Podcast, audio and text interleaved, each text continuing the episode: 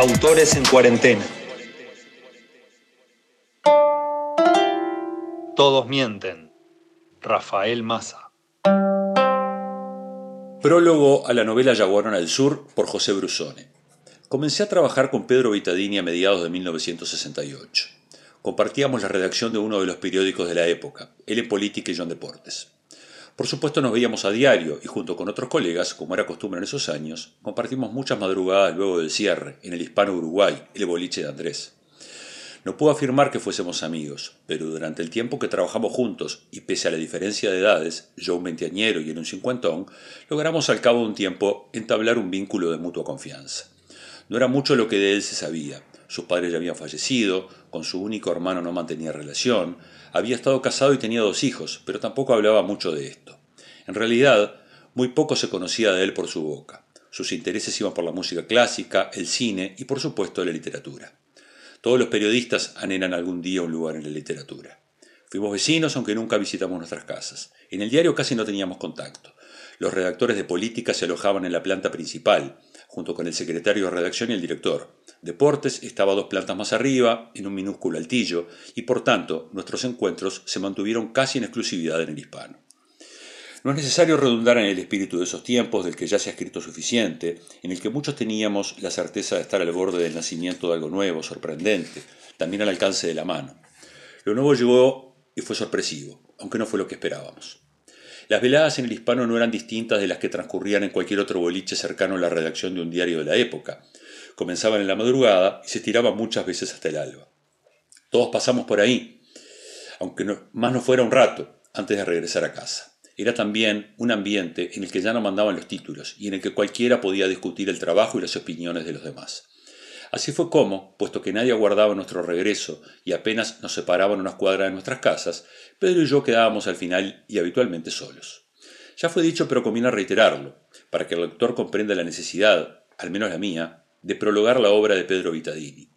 No considero que la que forjamos en ese par de años pueda ser llamada una amistad, pero las confesiones que me hiciera entonces, incompletas y que forman parte primordial del cuerpo de su obra, aparte de algunos hechos que a continuación revelaremos, no me permiten permanecer indiferente. La historia de Samuel Fasar y Pedro Vitadini, protagonistas ambos de la obra en cuestión, me fue narrada en su totalidad, al menos eso creí en su momento, con lujo de detalle por Pedro en 1974. Mi conocimiento personal con Fasara fue ocasional, escaso, también esporádico. Andrés ya falleció, las huellas de Samuel son borrosas y las de Pedro se perdieron hace casi 30 años. Soy, por tanto, aún en forma indirecta y casi con certeza, el único testigo viviente de aquella historia, a la que creí que en algún momento debían agregarse algunos capítulos. Fuimos compañeros de trabajo hasta 1972, año en el que, a partir de sucesivas clausuras, el periódico se vio duramente perjudicado y la plantilla de redactores reducida. Por mi parte, aproveché la ocasión para retomar mis estudios, a partir de los cuales construí una carrera académica en el área de las ciencias, de la cual ya estoy retirado. Pedro continuó en el periódico, que fue definitivamente cerrado a comienzos de 74, cuando ya no era posible cierta prensa en el país. De todas formas, aunque las tertulias fueron abandonadas, continuábamos cruzándonos en la calle o en algún bar del barrio, intercambiando novedades, ya para entonces ajenas a las noticias que publicaba la prensa de la época. Fue en mayo de ese año que Pedro compartió conmigo los hechos que narran su trabajo. Mi participación en ese entonces no fue más que la del testigo de sus confesiones, ambiguas, apuradas, nuestro último encuentro personal no va más allá de los últimos días de ese mes. Que Pedro tenía simpatía por los movimientos políticos opositores al régimen ya instalado era algo conocido. Ahora, qué grado alcanzaba y hasta qué punto estaba involucrado nunca pude aclararlo del todo, por lo que el hecho de su, de su desaparición comenzó a inquietarme. Quienes vivieron esta época comprenderán que no era sencillo, tampoco demasiado conveniente hacer ciertas preguntas. Por otra parte, el ambiente en el hispano había cambiado sustancialmente. Había ahora caras desconocidas. Ya no eran posibles las reuniones públicas sin autorización, el boliche cerraba indefectiblemente a la una, y del grupo de nuestros encuentros algunos estaban presos, otros habían logrado escapar, y los demás, a los que no nos pasó nada, apenas teníamos el coraje para reunirnos, perseguidos ya no por el régimen, sino más bien por la paranoia. Poco pude averiguar entonces. Acudí a su casa, pero nadie contestaba el timbre, aunque logré enterarme por un vecino que su casa había sido visitada varias veces en su ausencia por individuos que no se habían identificado, pero que por su descripción pertenecían inequívocamente a alguno de los grupos de tareas que el régimen disponía para ciertos trabajos. En síntesis, en lo que a mí respecta, y hasta seis años después, Pedro se convirtió en un gran signo de interrogación. El 30 de abril de 1980 recibí en mi casa un grueso sobre. El matasellos en un idioma incomprensible pero que sonaba nórdico. No había más trazas de su remitente. Como casi no me llegaba correspondencia, encontrarme de repente con aquel volumen del que no reconocía el origen me causó a la vez una leve inquietud y cierto nivel de ansiedad. Al abrirlo, encuadernada con rulos, se leía en la tapa, Yaguarón al sur, y más abajo, P.V. Inserta en el volumen, a medio camino, asomaba una hoja que no parecía pertenecer al cuerpo de la obra y que, efectivamente, al tirar de ella, se desprendió sin quejas. Estaba manuscrita, era una carta dirigida a mí igualmente firmada P.V. Estimado José, espero aún en las actuales circunstancias que atraviesa nuestra tierra te encuentres personalmente, incluso si fuera posible separar lo individual de lo colectivo, lo mejor posible. Recuerdo con afecto nuestros encuentros. Me disculpo por mi falta sin aviso, aunque no me fue posible otro camino. Como ya habrás visto, estas líneas van acompañadas de un trabajo de mi autoría que te invito a leer. La historia la escuchaste de mi boca, aunque claro, con las restricciones que imponen siempre el sesgo y el lenguaje. También la prudencia siempre buena consejera.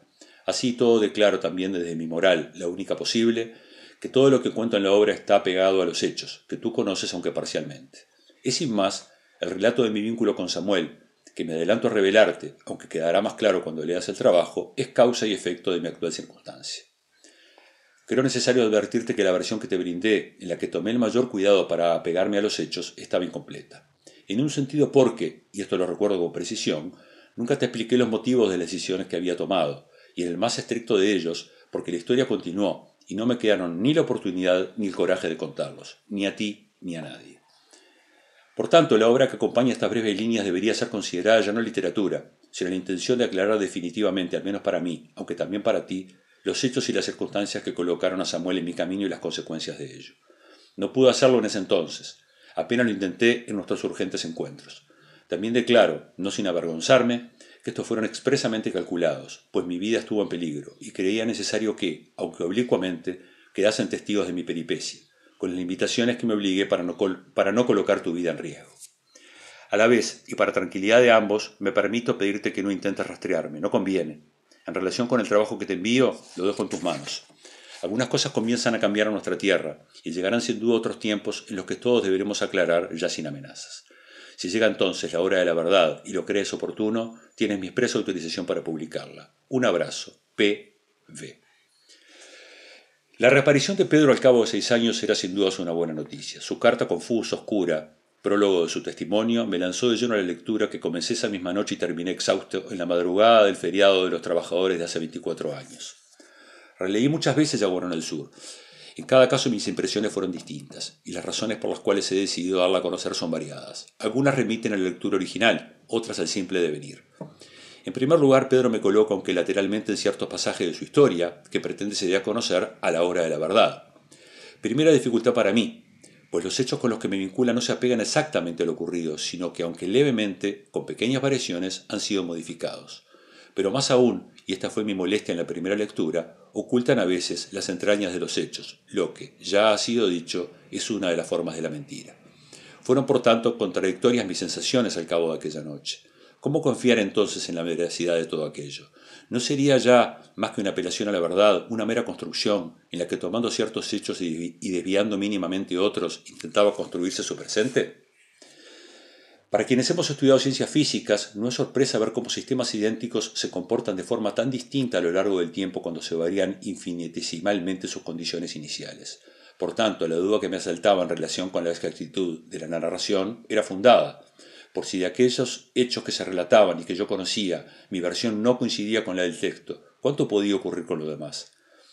En cualquier caso, la obra de Pedro era impublicable en 1980 más allá de su veracidad, y por tanto quedó encajonada muchos años entre tantos papeles en mi escritorio. También seguí su prudente consejo y no hice ningún intento por, por contactarlo en ese entonces. Pero como anunciaba la carta, las circunstancias ya no son las de hace 30 años, y muchos son los que han construido historias. También, algo fundamental, desde hace ya muchos años es posible, aunque nunca definitivamente, investigar ciertos sucesos y peligro de vida. En consecuencia, atendiendo a la libertad que me consiguió Pedro, he decidido junto con los editores publicar Yaguarón al Sur, aunque antes creo necesario hacer una salvedad. Dice Pedro Betadini que realizó el trabajo con la pura intención de dar a conocer los hechos. No lo creo. Y aquí una construcción plagada de decisiones. Novelar es también descartar. No hay novela que abarque el universo. Por tanto, Pedro ha decidido contar una historia, que aunque como reparto me incluye también me justifica. Soy un hombre de ciencias, he dedicado muchos años a buscar la verdad que creo nunca será posible. Sería, si eso ocurriese, sospecho, la muerte de la filosofía y por tanto también el fin del hombre. Porque también es cierto que nunca una parte será capaz de explicar el todo. En honor a mi verdad, entonces, he tomado la decisión de intervenir el trabajo de Pedro. Difícil decisión, dilema ético sin dudas, aunque creo que por medio del método escogido, la encrucijada ha sido resuelta con dignidad y el camino allanado. Yaguarón del Sur entonces podrá ser leído en su formato original, sin un solo cambio, y podrá disfrutarse y defenderse también en soledad. Pero también podrán leerse complementariamente en el posfacio los comentarios de mi autoría, surgidos a partir tanto de mi conocimiento directo como de las investigaciones que llevé adelante durante muchos años en relación con los hechos que se cuentan. Estos no integran el trabajo literario, aunque construyen otra ruta y por tanto derivan otros destinos, otras certezas. No hay escritura inocente. Mayo de 2004. Todos mienten. Rafael Massa. Leer es un acto de resistencia.